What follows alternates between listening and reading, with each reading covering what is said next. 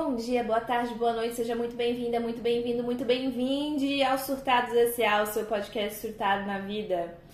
E aí, gente, tudo bem? Então, é, até gravei um podcast para subir na semana passada, mas acontece que tive Covid e a Covid tá, tá pegando, tá pegando feio, tá? É horrível sobrevivi, mas é, passei bem mal. Então, recomendo que vocês sigam as recomendações de utilização de máscara, de utilização de álcool gel, de lavagem frequente de mãos, porque realmente é uma doença desgraçada.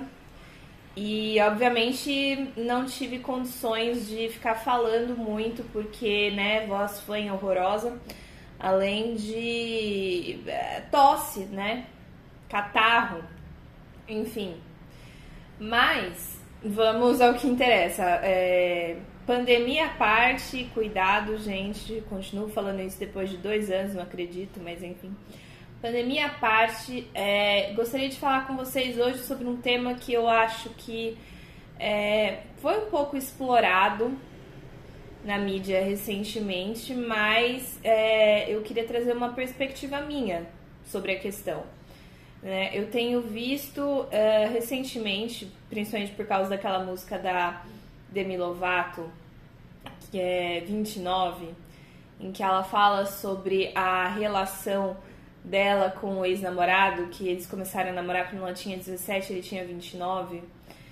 É, eu gostaria de falar um pouco sobre esses relacionamentos que têm diferenças de idade, sobre por que eu acho que talvez eles aconteçam e o que está por trás de tudo isso. Também aconteceu aquela trend é, no TikTok dos casais colocando: Ah, nós temos atualmente, sei lá, 22 e 28, mas já tivemos 13 e. Peraí, 22, 28, 6, 13 e 19. Então, é, isso sempre me deixa muito apreensiva. Por quê? Primeiro porque qualquer atividade libidinosa com uma pessoa menor de 14 anos é considerado estupro de vulnerável. Por quê? Porque uma pessoa menor de 14 anos não é considerada pelo direito como capaz de consentir com a prática de atos libidinosos, atos sexuais. Então, para proteger o melhor interesse do menor, a gente considera que ele não consentiu com aquele ato e, portanto, aquele ato é um estupro com violência presumida. Então, assim, gente, para além do fato de que algumas dessas ações são criminosas, né? Se você tem 19 e a pessoa tem 13, tá incorrendo aí num ato ilícito, é, em casos menos extremos, a gente também acha, eu também acho que existe aí complicações. É, e eu queria explicar um pouco do porquê disso, né? É, existe um, um, termo que os americanos usam, e os americanos eles têm termos para tudo, parece quase um alemão, que é o tal do grooming. O grooming, ele é o que? Ele é uma prática em que uma pessoa mais velha se envolve no relacionamento com uma pessoa mais nova e essa pessoa mais velha meio que pega para criar a pessoa mais nova, mas como? É sutil, veja bem, é sutil. Mas ela molda a pessoa mais nova para os seus próprios gostos, para as suas próprias é, preferências. É quase como se fosse um segundo pai influenciando aí é, a criatura enquanto está nos seus anos de formação. E por quê? Porque os anos de formação, principalmente quando você é jovenzito, adolescente, jovem adulto, você não tem um córtex cerebral formado, você consegue, você é uma esponja, você absorve aquilo que está no seu meio. Então é muito fácil de uma pessoa mais velha, que por isso tem mais experiência, necessariamente, ela, ela consegue sim influenciar em grande parte a sua, o seu comportamento, a sua, o seu pensamento, principalmente. E isso é uma coisa que acontece invariavelmente, independentemente daquela famosa, ah, mas você é muito madura para a sua idade. Nossa, me dá uma vontade de assim bater na cara da pessoa que fala esse tipo de frase, porque eu fui uma pessoa que ouviu isso a vida inteira. E isso é, na maior parte das vezes, não é um elogio. Isso é o que precede alguma coisa muito ruim. E alguma coisa muito ruim geralmente é um, um uma relação de jogo de poder, né? Eu não vou falar nem casos mais sérios, mas geralmente é uma questão de jogo de poder, ou é uma inveja, ou é alguém querendo se mostrar pra cima de você, ou é alguém querendo fazer grooming com você, o que é um caso muito comum. Ah, mas eu sou uma pessoa super pra frentex, eu sou muito evoluída, eu sou um ser superior na humanidade. Não. Sabe por quê? Porque mesmo que você tenha um QI muito alto, mesmo que você seja uma pessoa muito esperta e muito inteligente, existe uma coisa que nenhuma inteligência do mundo consegue adquirir, que é a experiência de vida. E experiência de vida você só adquire vivendo. Então, sim, não importa se você for um gênio, um Einstein. Se você tem 15 anos de idade, se você tem 20 anos de idade, você não tem a malícia e a malandragem de uma pessoa de 30 anos, que já passou três décadas nesse mundo, que já viu muita coisa. Não tem como emular esse tipo de coisa. Portanto, você está sim em desvantagem sobre esse ponto. Sem falar que muitas vezes as relações humanas elas não são sobre inteligência, é, essa inteligência, esse intelectual, essa questão de conseguir somar dois mais dois, de fazer correlação, de, de a, a, inteligência emocional ela se desenvolve ao longo dos anos, ao longo do tempo que você se relaciona com outras pessoas. Pode, tá? Não tô dizendo que gente mais velha tem mais inteligência emocional. Mas eu tô dizendo que tem mais tempo para desenvolver. E gente jovem teve menos tempo para desenvolver. Então, as chances de você ser manipulado numa relação que uma diferença de idade é grande são muito altas. Não estou falando que acontece sempre, mas estou falando que principalmente nesses anos formativos é sim uma, uma, uma variável muito importante. Não vou falar sempre, mas leia-se quase sempre. E aí, eu fico pensando, por que que geralmente essas relações elas podem existir em qualquer configuração, é, seja um relacionamento heterossexual, homossexual, entre pessoas não binárias, enfim.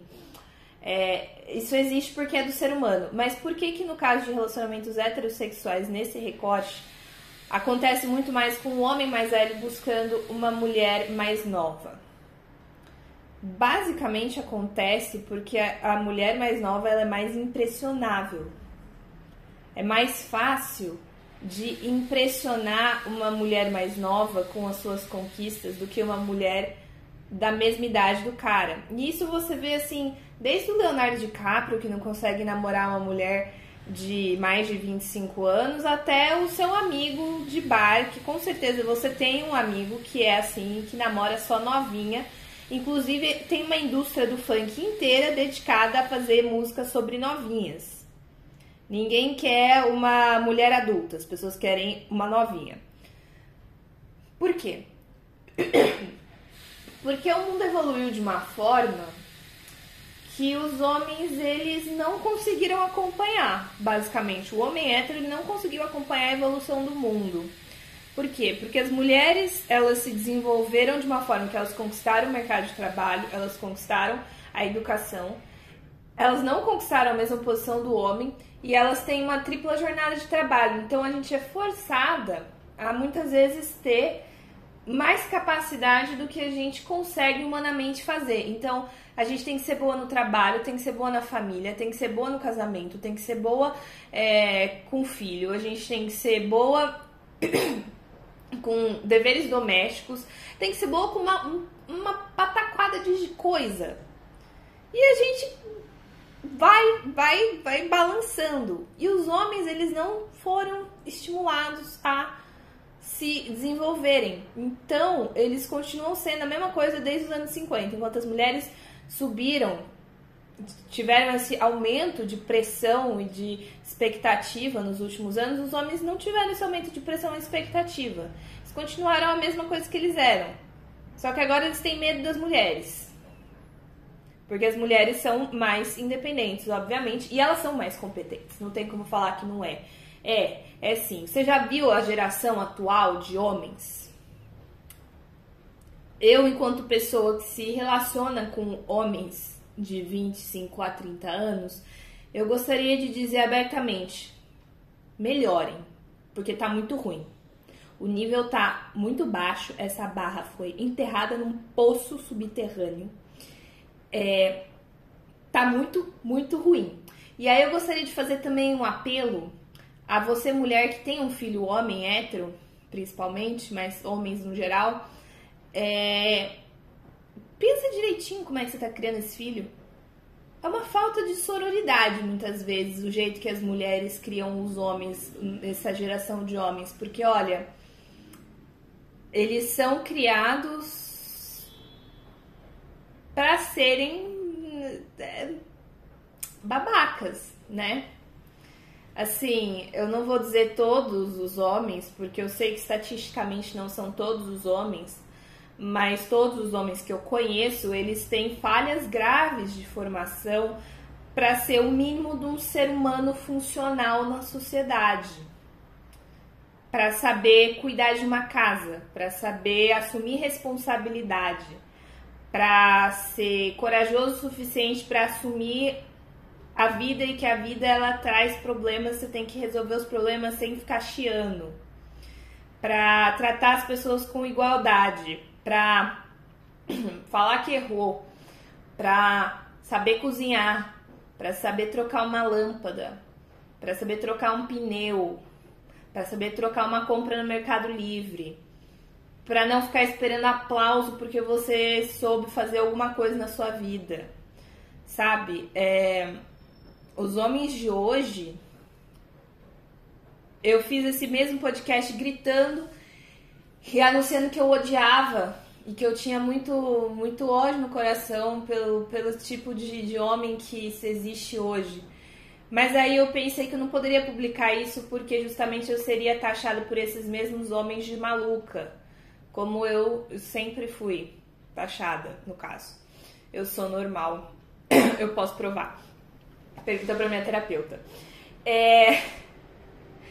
Eu beijo, Sara. É, eu gostaria apenas de falar que sim, existe a parte da raiva, mas também existe a parte da, da preocupação genuína de que esses seres humanos eles não estão preparados para o que a vida exige deles. E a sociedade cria eles para que as mulheres estejam sempre ao redor para fazer aquilo que sobra, para aplaudir quando ele faz o mínimo, para reconhecer, para amaciar o ego dele para fazer o trabalho de casa, para cuidar do filho, para se preocupar com as burocracias, para planejar o mínimo da vida dele, coisas que ele não planeja, por exemplo, viagem, fazer. O homem se preocupa com coisas básicas, mas é, comprar as passagens, fazer o itinerário, preparar uma mala com cueca extra caso sua mala extravie é, pensar no Uber, pensar no, na compra do chip do celular, autorizar o cartão de crédito para uso internacional. Isso é o tipo de coisa que o homem não pensa. Como é que eu sei? Por experiência própria. Não pensa. É uma coisa, esse tipo de atividade administrativa e atividade de logística são coisas que são relegadas à mulher. E isso eu vejo em ambientes de trabalho, nos ambientes que eu frequento, atividades burocráticas e de administrativa, de cuidar, digamos assim, num, numa questão ampla, são delegadas para mulheres. E não é porque a gente é muito boa no que a gente faz, também. Mas principalmente porque não se espera que o homem seja capaz de fazer isso. Não é uma expectativa social. Isso é o que? Um erro.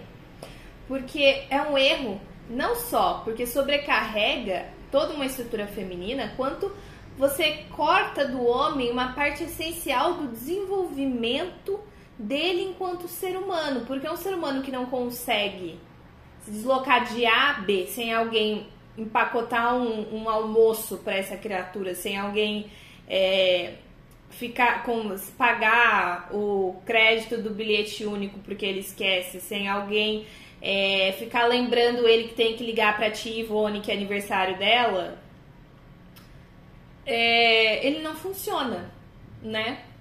O homem de hoje ele é um homem fragilizado, principalmente porque ele se sente ameaçado pelas mulheres que são sim seres humanos mais complexos, mais completos. Não porque nasceram assim, mas porque a sociedade exige delas.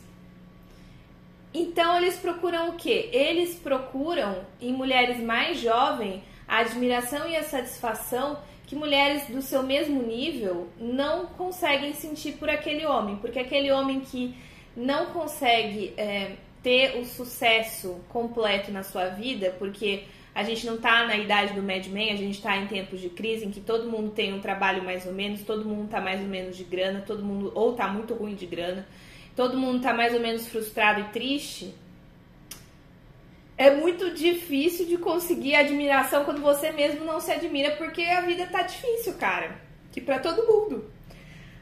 Mas enquanto uma mulher da sua idade vai te julgar pela mesma régua que ela tem, e você vai cair no curto, a pessoa, a mulher de 20 anos vai te julgar pela régua que ela tem. E você vai cair na escala maior da régua dela. E eu entendo, porque eu já tive nesse tipo de situação de estar tá, é, em uma relação com uma pessoa que era 10 anos mais velha que eu. Eu tinha 19 anos. Então, assim, eu olhava para aquele ser humano e eu achava que ele era incrível e que as coisas que ele fazia eram maravilhosas. E hoje, do alto dos meus 25 anos, eu olho para trás e eu acho, eu questiono seriamente algumas escolhas profissionais e escolhas econômicas que esse cara fazia, que eu nem precisei chegar nos 29 para achar que isso estava errado e que na verdade eu acho que não foi inteligente. Não foi inteligente da parte dele fazer algumas escolhas com relação a aluguel de apartamento que eu acho que assim não, não tem sentido. Mas eu divago, é exatamente isso. O legal de você envelhecer é que você passa a ter mais experiência e as coisas tomam uma outra perspectiva que você não tinha porque você não tinha vivido. E é muito louco quanto essa mudança de perspectiva te coloca em um lugar de olhar para trás e falar: nossa, realmente, eu não me considerava uma pessoa burra, claro que não. Mas eu não tinha experiência de vida para julgar aquele cara do jeito que uma pessoa que tivesse a idade dele julgaria. Para mim, tudo que ele fazia era incrível. Quando na verdade, olhando para trás, realmente não era assim. Não era nada de excepcional. Aí eu chego num ponto, por exemplo, é, nesse caso aí, ele puxava muito saco de uma moça porque ela tinha feito doutorado direto e ela era um gênio porque só um gênio poderia fazer um troço desse, porque era, meu Deus, como assim? Incrível, maravilhoso. E alguns anos depois da gente, enfim, encontro ele fazendo a prova para o meu doutorado direto, né? Depois do resultado, ele estava fazendo do, a prova do doutorado dele, fez o doutorado me segurei muito para não virar e falar: Oi, tudo bem? Você lembra de mim? Prazer, gênio! Mas eu sou uma pessoa educada e eu não esfrego as minhas conquistas na cara das pessoas, embora às vezes elas possam merecer. Enfim. É esse medo de se frustrar, de não ser admirado e a fragilidade desse ego que faz com que você busque algo um pouco menor para que seja mais fácil tanto você manipular quanto você conseguir uma admiração de uma forma mais tranquila. E é por isso que a maioria dos homens busca uma mulher mais nova, porque é mais fácil manipular, porque as conquistas dele parecem maiores. É, e porque as mulheres da sua idade elas vão te julgar com um sarrafo mais alto. E isso é uma, isso é uma coisa assim que eu, eu sofro na pele, basicamente. E aí chega no segundo assunto. A solidão da mulher capacitada, né? Eu não tenho lugar de fala para falar sobre a solidão de todas as mulheres, muito menos das mulheres negras, que eu sei que é um assunto que me interessa muito. Eu acho muito relevante, mas eu não quero falar sobre isso eu falando sobre isso, obviamente, porque eu sou uma mulher branca. Mas eu vou falar do, da, do que eu conheço, que é eu enquanto uma mulher branca de classe média, uma vida ok, é, CLT, não é exatamente CLT, mas enfim, empregada e é, que faz um doutorado direto. Cara, a minha vida era muito mais agitada amorosamente quando eu tinha ensino superior incompleto. E era assim, é, é, foi gritante. Eu sei que teve uma pandemia, mas assim, era gritante o quanto que eu recebia mais convites e mais interesse do, do sexo oposto, do, dos homens, quando eu tinha um ensino superior incompleto, quando eu estava na faculdade, em 2019, no meu último ano, do que em 2020, quando eu me formei. E no caso, eu me formei e já entrei no doutorado direto, então eu passei de graduanda para doutoranda. Talvez tenha sido um passo um pouco grande. Mas enfim, foi isso que aconteceu. E foi assim, ridículo, porque a atenção assim, tipo, ah, oi, tudo bem, não sei o que, aí você faz o que? Aí eu faço isso. Já, já perdi o interesse, já era uma coisa assim. Eu fiz até uma pesquisa empírica, né? Porque o espírito da pesquisa empírica rege a minha pessoa de colocar, fazer dois perfis no Bumble. Um perfil que eu colocava uma frase genérica, tipo amo café e viajar. E um perfil que eu colocava dados sobre mim. Oi, eu sou Ana, sou de Ares e faço doutorado. Beleza, na USP, tal. E aí, adivinha quantos likes que eu recebi quando eu falei que eu fazia doutorado? Isso, zero. Zero likes. Zero. Eu fiz o experimento de ficar passando todo mundo. Eu passei todo mundo pra direita, no no outro. No eu tive, assim, um, um número razoável de likes. No que eu falava o que eu fazia da vida, eu tive zero likes. Eu tive zero matches, no caso. Foi, assim, nítido e é bizarro, porque eu continuo sendo a mesma pessoa, com as mesmas fotos, é, o mesmo, a mesma coisa. A única coisa que mudou foi uma titulação.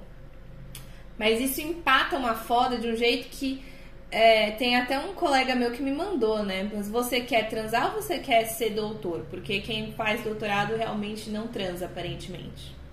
Beijo, André. Então, parece que é verdade empiricamente.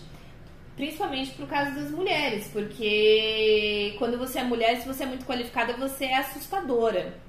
Porque você desafia o ego masculino. Como é que ele vai competir com você? Embora uma relação não deva ser uma relação de competição, existe sim essa questão de você ser o provedor, de você competir. Mas como é que você vai competir com isso? E eu recebo muito esse feedback de alguns caras que falam assim, e eu já recebi na cara assim, Ana, eu tenho medo de você você me intimida, eu me sinto intimidado. Teve um cara que falou, eu não me sinto intimidado por você e pela sua capacidade. E aí eu acho que ele estava realmente muito intimidado, porque quem fala para alguém do nada, sem contexto, que não se sente intimidado pela minha presença, né? E era um cara que eu tava de flirt, detalhe. Então assim, é, é muito triste observar que quanto melhor você se torna, parece que pior é o seu desempenho. Porque os caras não. Eles se sentem intimidados. E é uma coisa assim, eu não vou conseguir ganhar dessa pessoa, então eu não tenho interesse nessa pessoa. Cara, primeiro não é uma competição. Segundo, basear o seu valor com base nisso também é errado. Assim, é, vamos só tentar ser seres humanos, sabe? O que, que eu posso fazer? Ao mesmo tempo, se eu for muito. Eu não quero fingir de burra, porque eu já fiz isso na minha vida e eu não quero fazer mais isso. Porque eu acho que as mulheres, elas, sabe, é muito é, legalmente loira, sabe? Eu tenho. Eu não posso ser bonita e, e, inteligente. Eu não posso ser as duas coisas. Eu não posso ser uma pessoa legal e inteligente e bem sucedida. Eu tenho que ser menos eu tenho que ter um defeito aparente para que a coisa seja justa e funcione. Não.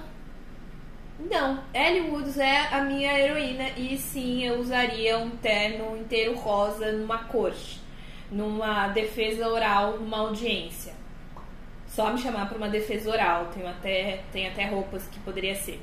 Pessoa é, se sente intimidada, eu vou fazer o quê? Eu vou deixar de ser eu para tentar deixar os outros se sentirem mais confortáveis. Enquanto mulher, e isso eu coloquei no podcast anterior sobre a síndrome da boazinha, a gente foi criada para agradar e para deixar os outros confortáveis. A gente não precisa fazer isso. A gente precisa deixar a gente mesmo confortável. Os outros, eles que lidem, sabe? Porque lidar com a expectativa alheia não só é exaustivo, como é impossível. Então, é, entre ser amada e ser respeitada, eu prefiro ser respeitada, porque o amor de todo mundo eu sei que eu não vou conseguir. E isso é inclusive uma questão aí de Maquiavel, né, o príncipe. Eu particularmente dos livros de filosofia clássica, dos livros de ciência política clássicos, né? Eu tenho alguns, eu li alguns na minha vida. O Príncipe é um dos menos comentados, talvez, né? Ele perde para o Manifesto Comunista, ele perde para Rousseau, ele perde para Montesquieu, mas ele é um dos melhores que eu já li. E ele é um dos mais. É... Ele é um dos mais interessantes e mais aplicáveis na prática. E Montesquieu fala justamente isso. Deixa eu pegar aqui o livro para ler aqui para você. Olha, Maquiavel fala aqui no capítulo 18. Os príncipes que mais se destacaram pouco se preocuparam em honrar as suas promessas, mas eles souberam com astúcia ludibriar a opinião pública. E aqui é a frase mais importante. A um príncipe, portanto, não é necessário que de fato possua todas as sobreditas qualidades. É necessário, porém, e muito, que pareça possuir todas as sobreditas. Ou seja, para você ser amado, para você ser respeitado, para você manter o poder enquanto pessoa de importância na sociedade, você não precisa ter qualidades. Mas é essencial que você pareça tê-las. É essencial que você pareça ser gracinha, embora você não seja. Olha que coisa interessante, olha que coisa aplicável no nosso dia a dia. A maioria dos homens, eu não sei se você conhece algum, mas eu tenho certeza que sim, porque eu conheço vários, é, é aquele gracinha. Mais difícil do que o homem que é machista e misógino à luz do dia, digamos assim, é o homem gracinha, é o esquerdomacho, é aquele que supostamente diz entender a sua condição de privilégio e diz entender e desculpa por ser homem, eu sou Fiuk, infelizmente. O gracinha, ele se usa da sua gracindade para obter aquilo que ele quer dentro da sociedade. Ele é indefeso, ele é vulnerável, ele é ingênuo, ele erra, ele sabe que ele erra, ele pede desculpas, ele é um, um bebê servo, um Bambi, que ativa um instinto de cuidado das mulheres ao redor e elas fazem o que? Elas desculpam, elas paparicam, elas entendem que é, ele é apenas um garoto, ele é apenas um gracinha. E esse gracinha, através do seu privilégio de gracinha, ele consegue tudo que ele quiser. Ele aparenta ser bom, ele aparenta ser consciente, ele aparenta ser é, inofensivo, mas ele não é. Ele é um homem exatamente do, da mesma forma como todos os outros homens, ele só é um pouco mais dissimulado. Ele só se utiliza de mecanismo de manipulação e culpa, gaslight, para te fazer acreditar que você tá fazendo aquilo porque você quer, não porque ele que te incentivou. Ele só errou com você porque realmente é, ele, ele se preocupa demais com todo mundo, ele não consegue dar conta de tudo, mas ele é um grande coração maravilhoso e todo mundo ama o Gracinha. E se você vai contra o Gracinha, você é a louca, a desvairada, coração de pedra. Como assim? O Gracinha é ótimo, incrível. Já chegou num ponto uma vez que eu vi uma defesa de banca de um gracinha que só foi aprovado porque a, a banca era inteirinha feminina e a mulher falou assim, virou na cara de pau e falou: É, sobre a sua tese, a nível do ser humano, eu te respeito muito enquanto pessoa, te admiro muito enquanto pessoa, você é um ser humano incrível. Então a gente vai te passar. Eu tenho certeza de que se fosse eu, eu não teria passado. Eu teria reprovado, descredenciado o curso. Mas é o Gracinha, ele inspira algo nas pessoas que, que a gente a gente vai, a gente aceita enquanto sociedade, a gente desculpa e passa pano pro homem porque ele é confuso, porque a gente parou de exigir que eles sejam seres humanos minimamente decentes, assim como a gente exige das mulheres. Então, sim, na verdade esse podcast é para reclamar do patriarcado, sim, e é para você mulher prestar atenção nas relações que se desenvolvem ao entorno de você mesma. Se você de repente está numa relação que tem uma desigualdade de poder, se de repente você está numa relação que tem uma, uma passação de pano onde não deveria ter passado. Eu sei que é difícil, que a gente não vai mudar isso de uma hora para outra, mas ter uma consciência de que talvez as coisas não estejam tão bem quanto a gente acha que elas estejam, já é algo muito importante. Porque querendo ou não, por mais que a gente se ache autossuficiente, por mais que a gente se ache inteligente, essas coisas são muito subliminares e elas estão presentes. A desigualdade de poder, ela tá, a iniquidade ela tá presente na sociedade, a gente tem que reconhecer ela para aprender a lidar com ela e não cair em certas armadilhas que a gente cai o tempo todo, né? Bom, é isso, gente. Uh, são algumas, alguns pensamentos que passaram aqui pela minha cabeça. E adoraria saber a opinião de vocês, o que, que vocês acham, se vocês concordam, se discordam. Claro que civilizadamente, não é mesmo? E até a próxima!